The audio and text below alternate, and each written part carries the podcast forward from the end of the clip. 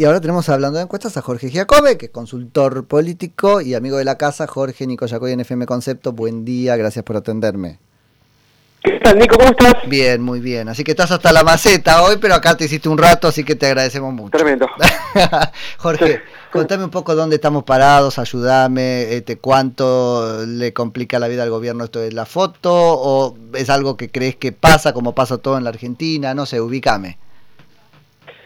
Bueno, voy a tratar de, describir un proceso que tiene algún nivel de complejidad lo más simple posible. Yo te diría que el impacto que estamos viendo, ahora estoy cerrando una encuesta, el impacto que estamos viendo tiene que ver con la imagen personal del presidente, ¿ok?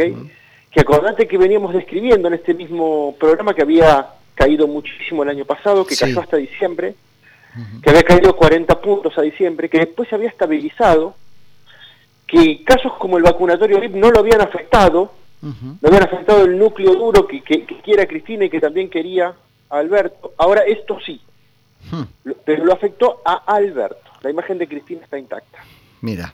Bueno, pero esto significa, al, al, conjunto, ¿qué le significa? Porque es volver a la base que no le alcanzaba para ganar. Muy bien. Entonces, vamos a decir lo siguiente. Afecta la imagen del presidente. ¿Afecta la intención de voto por lo que estamos viendo hasta ahora del núcleo duro? De lo que ya sabemos que Cristina va a sacar en cada... No.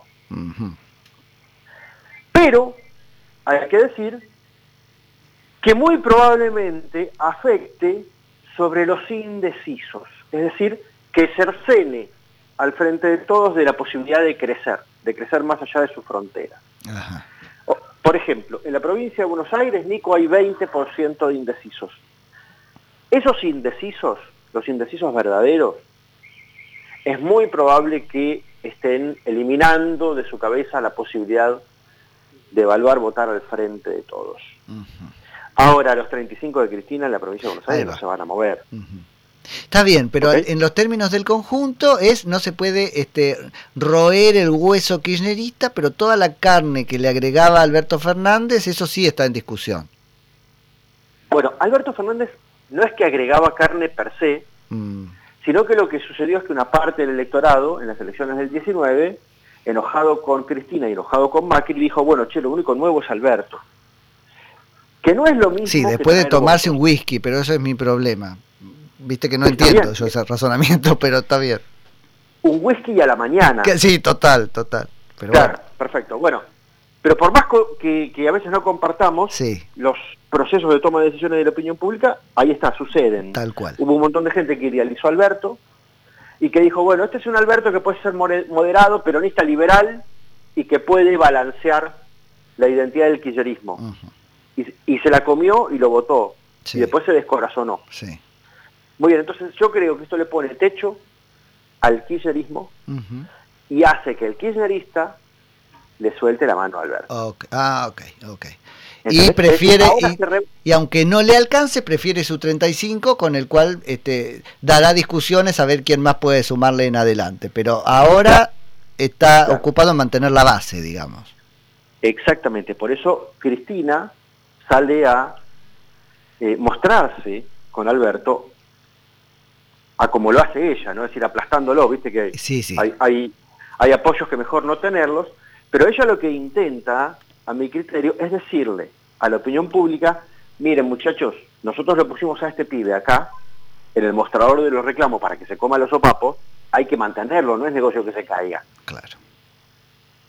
Sí, sí, ¿Ok? Entonces, también sucede, Nico, que se, se le aceleran los tiempos. Nosotros hemos charlado muchas veces, yo te, te he contado que mi visión era que desde un primer momento Alberto era para el kirchnerismo un plan de tener un culpable. Es decir, cuando todo salga mal, mientras el kirchnerismo entre bambalinas hace lo que, lo que vino a hacer, te parezca bien o te mm. parezca mal, finalmente, cuando todo sale mal, necesitamos un culpable. ¿Quién es el culpable? Alberto.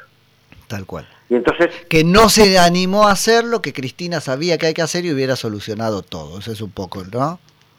Bueno, viste, el, el, el, kirchnerismo tiene mecánicas eh, de construcción de la realidad que tienen que ver con la negación, con la minimización, Con, la, mentira o con echarle la culpa a otra. Con la mentira y con echarle la culpa a otro. Entonces, yo decía en aquel momento, bueno, Nico, finalmente Alberto va a terminar siendo el último de la fila de una tira que es larga de culpables y que va a ser Alberto, y si vas para atrás, Macri, y el neoliberalismo, y, Menem y Caballo, y la dictadura, y Julio Argentino Roca, y los templarios, los masones, los iluminati y los reptilianos. Totalmente. perfecto. Bien, me parece que esto le acelera los tiempos a Cristina, porque no es ahora que Alberto tiene que ser el culpable, tiene que ser sobre el final. Claro. Sobre el final del mandato, en el 23 sobre el final del mandato o sobre el final del primer mandato o sobre el final del segundo mandato en el caso de que él fuera una herramienta eh, funcionara muy bien. Sí, sí, sí, pero ya está como... Este, si no le sueltan la mano y, y chao pichi, ¿no? absolutamente. Te hago una última preguntita y te dejo seguir con lo tuyo. Este, Jorge, ¿y qué pasa con ese otro que teóricamente agregó alguna carne al, a lo que llamábamos el, el, hueso kirchnerista de esta experiencia, que es Massa? ¿El votante de Massa qué hace también? Cuando pasa lo de la foto, cuando pasa... ¿Por qué juega? Yo tengo un porcentaje cautivo y yo lo dudo mucho. El votante más es Papá Noel. No existe. Claro, no existe. Ah, ok, ahora me quedo tranqui, sí. No está, no está, no está. Yo, yo, yo entiendo perfectamente que Massa, que es un habilidoso jugador de póker de la política, corrió a todo el mundo diciendo que tenía 10 puntos y que los podía llevar para un lado o para el otro. Y entiendo que todo el mundo se lo, se lo, se lo, creyó, digamos, se comió hmm. esa movida, pero no es cierto. Pero no te llaman, vos trabajás con números, Jorge, nadie te llamó y dijo, che, lo demás es cierto. ¿Tiene 10? Ah, está bien, o sea que después sabían que no. Y de hecho lo he publicado, he publicado que dos puntos medía antes de la elección. Antes de que él tomara la decisión de si se iba con uno o si se iba con otro, con la fe de los conversos, no importa, pero con uno o con otro, él medía dos puntos. La fe de los conversos, separado tiene él, siempre decimos acá. Las dos cosas estarían bien. Sí. Pero, pero bueno, nadie, eh, nadie hizo caso a, ese dato. Pero en definitiva, lo cierto es que cualquiera de los dos lo hubieran querido comprar con 10 puntos o con 2 porque lo importante era lo simbólico. Sí, claro. De la historia de la unión del peronismo. De la misma manera que Macri un día compró Sanz, radicalismo, Carrió, honestidad, y los dos medían dos puntos cada uno. Así es, así es. Sí, sí, sí, sí, Estoy, estoy de acuerdo. Che, ¿estás de acuerdo? Y ahora sí es la última, que Macri se sume a la campaña. De acuerdo. Digo, ¿crees que es una cosa que le suma Juntos por el Cambio, que Macri... No. No, ah, listo. Bárbaro. no. Listo, vaya tranquilo y empieza el fin de semana bien. Te mando un abrazo. Dale, abrazo grande. Jorge, Jorge Giacobbe, consultor político.